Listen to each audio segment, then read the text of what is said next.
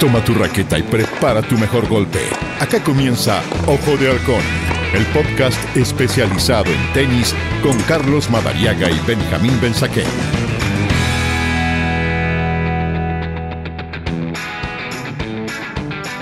¿Qué tal todos? Sean bienvenidos. Estamos en esta nueva edición de Ojo de Halcón, donde estamos analizando como cada semana la realidad del mundo del tenis y como siempre junto a Benjamín Benzaquén. Benja, ¿cómo estás? Hola, ¿qué tal Carlos? Un gustazo reencontrarme contigo. ¿Cómo estás? Todo muy bien, Benja. Comencemos, claro, por esta semana que nos tuvo con un duelo de chilenos ahí en el ATP 250 de Múnich, en el cual finalmente salió airoso Alejandro Tavilo por segunda vez en menos de tres meses sobre Cristian Garín, ganando la nivel ATP y ahora alcanzando finalmente los cuartos de final donde no pudo eh, superar a, su bestia negra a estas alturas, al alemán Oscar Otte, que lo derrotó por 6-1 y 7-6 y que ya lo había vencido la semana pasada también en Belgrado. De todas formas, el balance es más que positivo para Tavilo, ¿no, Benja? Sí, la verdad que recordemos que Alejandro entró como lucky loser ¿eh? al cuadro principal del torneo de Múnich en Alemania, en esa importante ciudad bávara torneo que se hace con 750 mil dólares en premios, sobre arcilla, claro, porque forma parte de la temporada de canchas lentas que utilizan, se utilizan en todo caso como laboratorio para lo que va a venir después, que es el Campeonato Abierto de Francia. Alejandro Tavilo ha tenido una excelente participación, le ganó en primera ronda nada más y nada menos que a Cristian Garín por segunda vez en tres partidos, este año lo había ganado en el ATP que se disputó en Santiago, en Las Condes.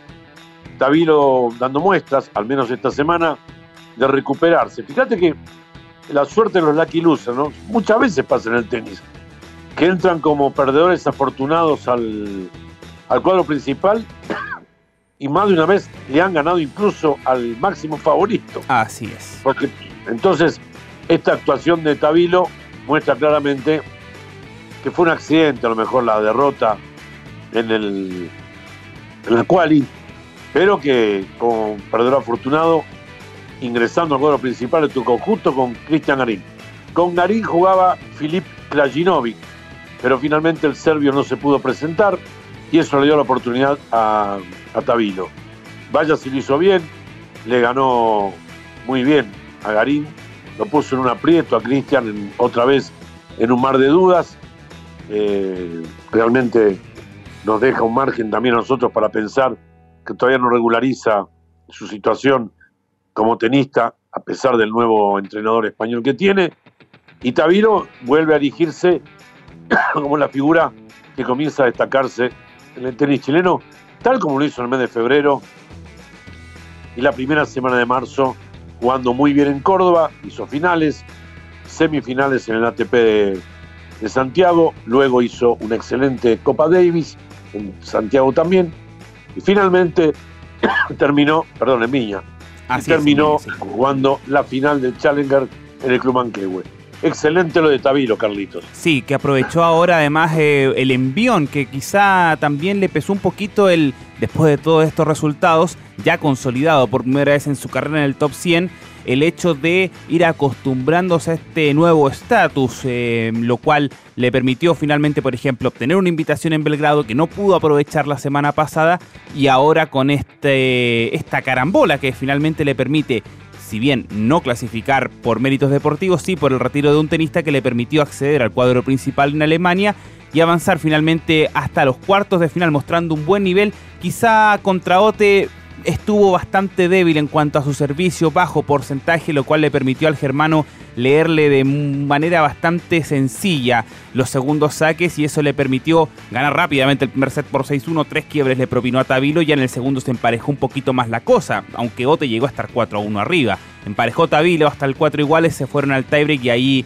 arrasó simplemente el germano ganando por 7-1. De todas formas, eh, tú muy bien lo reseñabas, Benja. Ya son tres cuartos de final al menos de Tavilo eh, en cuanto a ATP 250, Córdoba, Santiago y ahora Múnich. Eh, lo cual le permite ser 84 del mundo, que no es poco, es el mejor escalafón de su carrera para el nacido en Toronto y que además ahora le permite darse un gustito porque le permitió esto de avanzar a la ronda de los ocho mejores en Alemania, estar disputándola, aunque no haya ganado, eh, meterse finalmente en la quali del Masters 1000 de Madrid. Y va a estar jugando ya mañana, día sábado, estamos grabando esto en día viernes, em, para meterse en el cuadro principal del torneo que se disputa en la Caja Mágica. Otra señal del progreso de, Alejandro Tavilo, que, que no es menor. Sí, evidentemente Alejandro ha encarado esta temporada de tenis desde los primeros días de enero, jugando muy bien la ATP Cup, jugando también el Abierto de Australia. Luego, claro, en forma excelente, jugando en Córdoba, ya Arcilla, eh, la semifinal acá en Las Condes, en el Club Universidad Católica, la final también, como dijimos, del Challenger que organizamos en el Club Manquehue. Eh, Alejandro, muy serio, muy trabajador, escucha lo que le dicen, escucha lo que le dicen, sigue los pasos que le ha marcado el Guille Gómez, su entrenador desde hace ya más de tres años en el Club Providencia, y va aprendiendo todos los días. Como bien dijiste recién, esto para él es nuevo, este teatro es nuevo, estar entre los primeros 100 del mundo y ya jugar torneos ATP en el cuadro principal y ya con habitualidad, es decir, una semana, otra semana, Ahora va a jugar el Master 1000 de, Madrid, que no es menor, va a jugar la quali, pero su nivel permite albergar esperanza de que la pase. Y va a estar en un torneo, o va a tratar de estar en el cuadro principal de un torneo, que va a recibir la visita nada más y nada menos que Novak Djokovic y también del Rafa Nadal. Así es. claro, ahora tiene eh, por delante, Rafa digo, otro temita.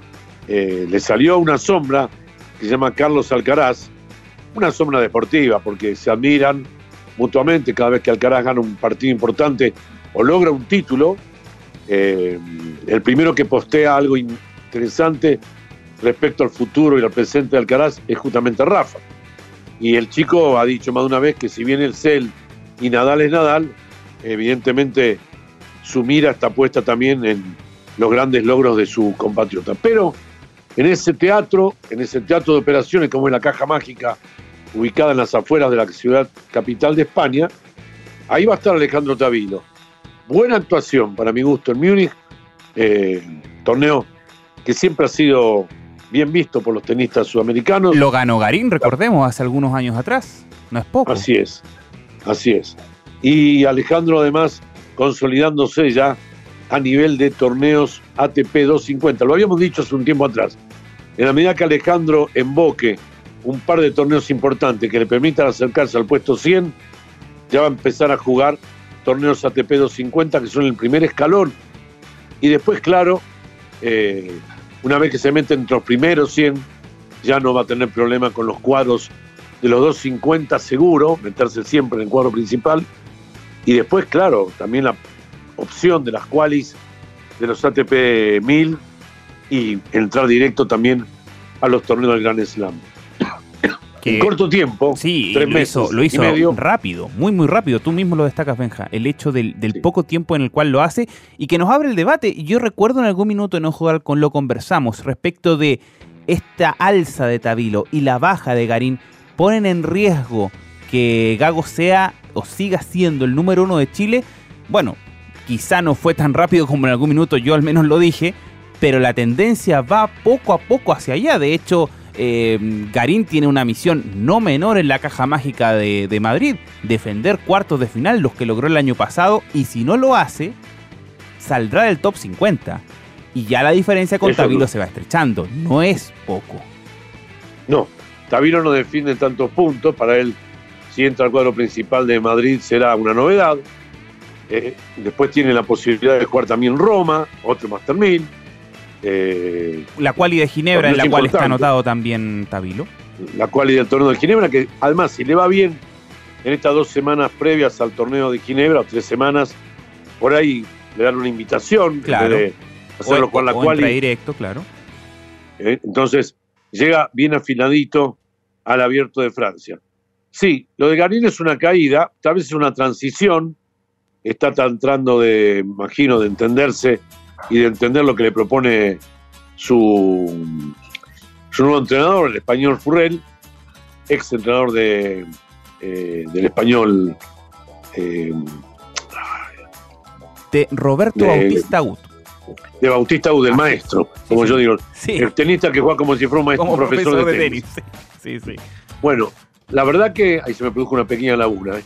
Ahí la verdad es que eh, avanza Garín, perdón, avanza Tabilo y no avanza Garín. Y esa es una lástima, porque eh, podría darse que los dos estuvieran bien, y es una linda puja deportiva para ver cuál de los dos está mejor, cuál de los dos se, se erige en el líder de un equipo de Copa Davis, eh, estar además jugando juntos los torneos ATP, darle al tenis chileno trascendencia. Fíjate lo que está haciendo Sebastián Báez en este momento. Ahora está casi poniéndose en triunfos el chico argentino que ganó acá el torneo nuestro el año pasado y que eh, ha hecho tan buenas actuaciones, jugó la final acá en el ATP de Santiago. Y ahí está, ya acercándose cada vez más a Diego Schwarzman y pasando ya incluso en el ranking a otros jugadores argentinos más connotados. Es decir, eh, sería lindo eso, sería espectacular, pero ya ves que sube uno y baja el otro. Cuando subía Garín, bajaba Jarry, o, tuvo el problema que tuvo y no se pudo restablecer otra vez como uno de los mejores 100 del mundo. Barrio Vera no, no sale de lo suyo. Alejandro todavía no daba el paso de calidad que dio finalmente en este primer cuatrimestre del año. Y Garín estaba un poco solo, estaba, llegó a estar 12, eh, perdón, 13, 15, 17. Anduvo por ahí y no tenía detrás un compatriota con el cual aliarse en los torneos, eh, pelearla juntos, de repente mostrar en, un cuadro de 32 que había dos tenistas chilenos con opciones. Ahora se puede dar porque, bien decís, Garín puede perder los puntos de cuartos de final del torneo que le dio el año pasado Madrid, si este año no lo defiende, y también acercarse. Más, me atrevo a decir que si Alejandro sigue en este timing de tenis, a lo mejor quien te dice a Roland Garros llegan los dos muy parecidos. Uno por ahí 50 y el otro 57. Eh, o, Entonces, 60, claro, es una cuestión interesante y sobre todo, Benja, pensando en que estas, este margen, al menos en, en, la semana previa a Madrid, se puede acortar. Pensando, por ejemplo, en el cuadro. Garín debutará contra Francis Tiafoe, jugador norteamericano que no le niega, no le niega para nada la arcilla, no, no es un negado en la superficie. Potencial segunda ronda con Oyer Aliasim, otro jugador del norte de América que también se desempeña muy bien sobre el polvo de ladrillo. Y en potencial tercera ronda, Chichipas, el griego que también tiene un vasto manejo y también ha ganado torneos importantes sobre esta superficie. En el caso de Alejandro Tavilo, la cual lo tiene con eh, Marcos Girón como su rival este día sábado, último turno ahí en la caja mágica, cerca de las 10 de la mañana de Chile. Y si gana, estará enfrentando a David Goffin, al belga, o al checo Giri Veseli.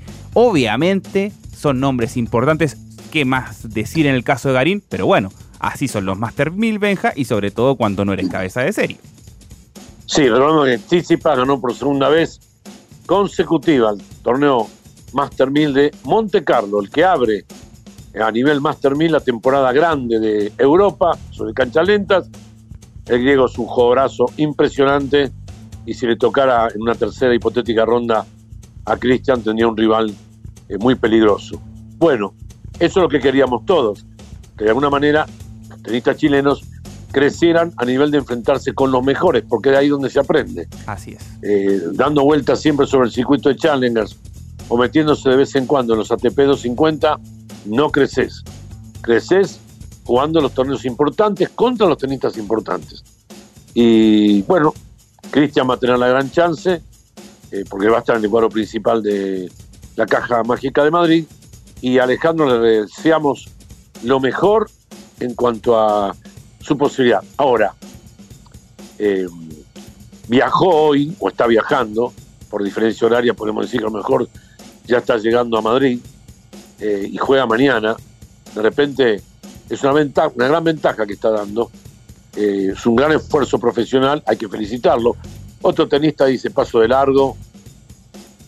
Y ese cuarto de final en, en Múnich, descanso esta semana, juego de nuevo la semana que viene. y frena. Lo que le pasó a Garín, sin ir más lejos, recuerda Benja, cuando él llega a, semifinales en Houston y habiendo ya estado sorteado el cuadro, programación lista para su debut en Monte Carlo, él llega a Europa, pero no viaja a Monte Carlo o viaja a Monte Carlo para presentar su, su retiro del torneo, porque claro, estimó que en ese momento podía destinar sus mejores fuerzas a estos torneos ATP 250 en Belgrado y en Múnich. La apuesta no le pagó, claramente, perdió en las dos primeras rondas, a diferencia de lo que tú muy bien estableces, claro, no es tanto tampoco, o no es un viaje tan desgastante el ir de Múnich a Madrid. De todas formas, es el esfuerzo que pague, porque claro, en el caso de Garín era un viaje transcontinental desde Estados Unidos hasta el Principado de Mónaco. Quizá por ahí tenía un poquito más de justificación el número uno de Chile, pero en este caso, Tavilo aprovechando las ventajas de, la comunicación en Europa, eh, se anotó y claro, en menos de 24 horas va a cambiar de ciudad para estar jugando eh, la quali de, de un Master 1000. Sí, así que yo abro un interrogante porque dependerá también de cómo llega, a qué hora llega, el descanso. ¿eh? Eh, hay que dormir, hay que masajearse todavía. No sé si el viaje lo hace, la verdad, desconozco. En Europa es excelente la comunicación a través de los ferrocarriles y no sé si lo ha hecho de avión directamente de Múnich, eh, Madrid, o se ha tomado un tren, en lo que a veces eh, no es tan desgastante, porque uno puede llegar cinco minutos a la estación del tren y subirse. En cambio, para hacer un viaje de una hora, una hora y media en avión, hay que estar tres horas, claro. Por lo menos. Entonces, de repente, eh, juntaste cuatro horas para viajar una, y de otra manera te subís al tren apenas llegado a la estación y viajás. Así que habrá que ver. Bueno, de todas maneras, tendremos actividad de parte de ellos y será muy importante estar claro en la información constante de, lo que hagan Cristian Garín y Alejandro Tavilo. Hoy por hoy, eh, las figuras más relevantes del tenis chileno y ubicados entre los primeros 100 del mundo ambos. Lo que no es menor, ¿eh? Lo que no es menor. No hay tantos jugadores sudamericanos entre los 100 del mundo como había en otro momento y se hace cada vez más difícil. Es como la diferencia que está existiendo en el fútbol entre los grandes equipos europeos y los sudamericanos. La distancia se va haciendo cada vez mayor, sobre todo por el potencial con el que los europeos pueden comprar jugadores, llevarse lo mejor en Sudamérica. Cuando juegan a final intercontinental, siempre gana un equipo europeo. Y acá lo mismo, la cantidad de jugadores de Europa que hay en el cuadro, hasta Estados Unidos en algún momento perdió presencia, en la potencia número uno del mundo en deportes y en el tenis históricamente, Hoy no tiene lo que tenía antes. Eh, ahora Taylor Fritz eh, ha dado un gran salto de calidad, este, pero durante mucho tiempo no han tenido las figuras de antaño, ¿no? La última gran figura que yo fue Andy Roddick, y por el lado de las mujeres Serena y, en menor medida su hermana Venus, y ya está. Entonces, estar entre los 100 mejores del mundo, tener dos jugadores, no es menor. Eh, son otras posibilidades económicas. También Alejandro Fíjate que recién ahora está empezando a tener un armado técnico alrededor de él importante. De hecho, está viajando su preparador físico con él y no eh, Guille Gómez. Antes no viajaba, antes viajaba solo. Ahora tiene quien lo acompañe y seguramente el Guille Gómez se va a juntar con él para lo que viene. Imagino que ojalá el Guille pueda estar en Roma, el último Master 1000 de Arcilla ante Roland Garros, y ni que hablar estar con él en Roland Garros pero habla, habla de que este nuevo estatus le da también jerarquía para poder armar un cuerpo técnico, como vemos en los bancos de los torneos, cuando de repente vemos el entrenador, el preparador físico, el fisioterapeuta, el psicólogo de tal o cual jugador y de repente son un 30, un 40 del mundo, ¿no? Em, y ahora se puede porque las puertas se volvieron a abrir.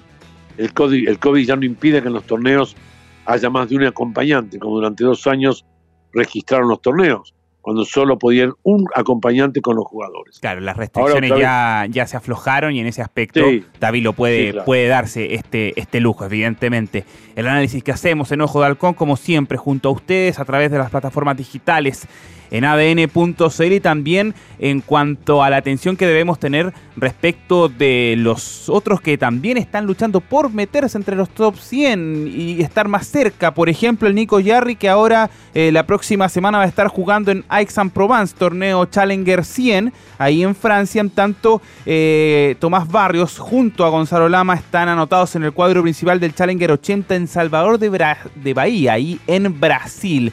Eh, la agenda que tiene a los chilenos eh, peleándola con un Tomás Barrios que lamentablemente Benja no ha podido eh, consolidar buenos resultados, teniendo la opción de hacerlo en distintos Challenger, y el Nico Yarri, que ha estado cerca, jugando algunas semifinales en México las últimas semanas, pero que tampoco logra la consistencia suficiente como para acercarse o dar el salto impresionante que tuvo el año pasado, donde de la nada terminó entre los 200 mejores del mundo, bueno, eso ejemplifica y da lustres de lo complejo que es, como tú muy bien señalabas también recién, el meterse entre los 100 mejores del mundo.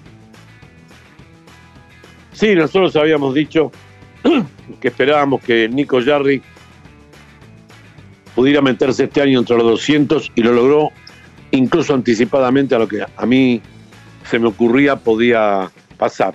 Lo ha hecho muy rápido, bajar del puesto mil y tanto en el que terminó después por su sanción y en el que recomenzó, recordemos, su etapa nuevamente a fines del año 2020 y todo el 2021 y, y ahora lo que va del 2022. Llegó más rápido lo pensado, eso es muy bueno, pero después empiezan a aparecer las otras opciones, que son tenistas más avesados. También en algunos challengers a veces juegan a un 80, un 70, eh, son jugadores que están con más ritmo, eh, con mejores resultados en torneos mejores también, y eso eh, ha posibilitado al Nico el, tema de tener que jugar contra mejores ubicados, con mejor ritmo, y él todavía intentando llegar a lo que fue antes de la sanción. Aix-en-Provence es un torneo bárbaro, se juega en la tierra del Abierto de Francia, me da la sensación que está bien elegido el, torneo, estar en Francia ya y ir acercándose a poquito a Roland Garros, porque espero que Nico Jardi pueda jugar la quali. Está anotado, junto con Tomás Barrios. están anotados. Eso ya es una buena noticia respecto de lo que pasó en Australia, donde recordemos pudo haber ido a la quali Jarry y finalmente optó por, por no hacerlo. Y es muy importante eso, muy importante que estén jugando ya en Francia, eh, en Aix-en-Provence, una linda zona, zona de vinos, y que realmente eh, vaya empezando a, sentir el, clima francés, la arcilla, que te diría en, casi toda eh, la campaña francesa de torneos, toda es muy parecida, si no igual a la cancha que se usa en Roland Garros, el, clay que se usa en Roland Garros. Así que, eh, de hecho, el abierto de Italia es con la misma arcilla de Roland Garros. Así que de alguna manera estar dando vueltas ya por Francia cuando torneos, eso es muy importante. Claro, le deseamos lo mejor, lo mismo que a, Gonzalo Lama, que lamentablemente cayó en primera ronda contra el argentino Colarini en eh, la primera ronda en el Campeonato Challenger de Buenos Aires, en el Club Náutico Acobaj, del cual salió eh, Diego Schwarman. De hecho, Gonzalo jugó su partido con eh, Colarini en el CUR llamado Diego Sebastián Schwarman, eh, en homenaje al jugador que salió de esas canchas del club ubicado a 40 kilómetros de la capital porteña, sobre la zona de Tigre, al norte, y ahí se está haciendo el torneo. Gonzalo debutó lamentablemente con mal resultado en la primera ronda, y así que ahora en Brasil eh, la continuidad.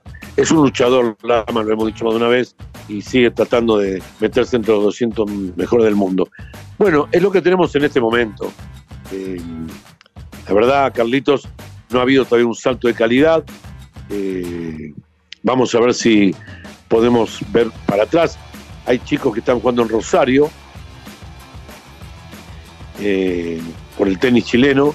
Sí, en los Juegos Sudamericanos de la Juventud, exactamente. Ahí están jugando y vamos a tener ya resultados definitivos en el próximo capítulo de Ojo de Halcón que vamos a estar comentando. Pero ya hay avances interesantes de juveniles, eh, porque esto, claro, recordemos, son eh, torneos que se han organizado a nivel olímpico panamericano eh, para ir potenciando eh, las distintas disciplinas a nivel juvenil. El tenis, por supuesto, tiene representación Chile ahí en Rosario y por ahora hay buenas informaciones con respecto a eso y esperamos que ya en el próximo capítulo tener resultados definitivos como para poder analizarlos de mejor manera. Sí, bueno, recibimos con, con satisfacción la noticia de que Roland Garros le abre la puerta a Novak Djokovic, va a poder jugar el número uno del mundo, el actual número uno del mundo. Eh, Rafa Nadal, si acomoda su estructura física ya en Madrid, desde el próximo lunes en la capital española, un torneo que lo tiene como el máximo candidato. Si Nadal juega, aunque esté 5, 6, 7 en el ranking, es el máximo candidato en la capital de España.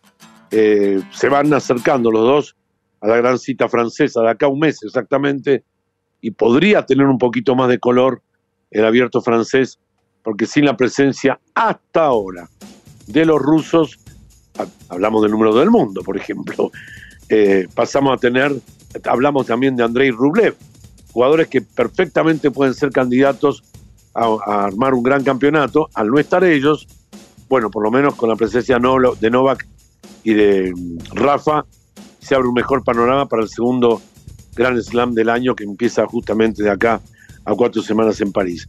El detalle final, para mi gusto, Carlitos, implica también ver qué va a pasar con esta, por ahora, sanción de la Federación Internacional de Tenis a partir de los torneos del Gran Slam. No permitirle a los jugadores que representan a Rusia poder hacerlo debido a la situación política en el este europeo ya se han eh, manifestado jugadores extranjeros, no rusos, eh, en favor de que los dejen jugar, para no mezclar los aceites. Pero los ucranianos dicen, todavía nosotros no nos llamaron para preguntarnos cómo estamos. Y eso también eh, hace pensar un poquito, ¿no? La solidaridad, porque si bien los chicos que representan a Rusia no pueden escribir eh, panfletos o notas o, redes sociales en contra de Vladimir Putin. Eh, no, no, saldrían bien parados ellos y andás a ver si saldría bien para la familia de ellos. Eh, no pueden obligar a un tenista a que juegue si se, se, expide en contra del primer mandatario de su país. Pero también sería bueno un gesto, una llamada, cómo estás, en qué te puedo ayudar, cómo está tu familia, porque los tenistas ucranianos se ha manifestado. Eh, Alexander Dolgopolov, ya extenista, pero en el 2017 campeón del ATP de Buenos Aires, fue un enfático. Dolgopolov, de hecho, está en el frente. Ha ido a pelear por Ucrania. Eh, dijo, bueno, todo muy lindo, todo el mundo apenándose porque ellos no pueden jugar al tenis, pero ninguno de ellos nos llamó a nosotros para preguntarnos cómo estamos. Es un tema muy delicado. Si me preguntás a mí, yo creo que a último momento eh, también va a depender cómo esté en este momento el conflicto o en ese momento. Absolutamente. a mí me parece que en algún momento alguna aflojada por algún lado va a haber.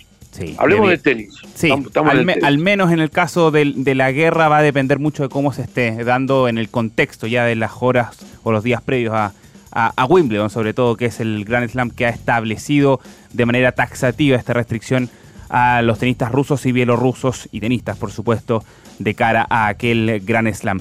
Debate, por supuesto, que vamos a tener que seguir viendo y escuchando y debatiendo eh, en Ojo de Halcón. Benjamín Mensaquén, nos reencontramos la semana que viene. Que estés muy bien. Gracias, un gran abrazo, Carlitos. Que estén muy bien ustedes también. Y nos reencontramos, claro, con todos nuestros oyentes en este podcast. Ojo de Halcón, hashtag ADN Ojo de Halcón en nuestras redes sociales, ADN Ojo de Halcón, arroba gmail.com para sus consultas, dudas, comentarios que vamos a estar atendiendo ya en las siguientes ediciones, por supuesto, de este podcast que llevamos a ustedes a través de las plataformas digitales de ADN.cl. Que estén muy bien.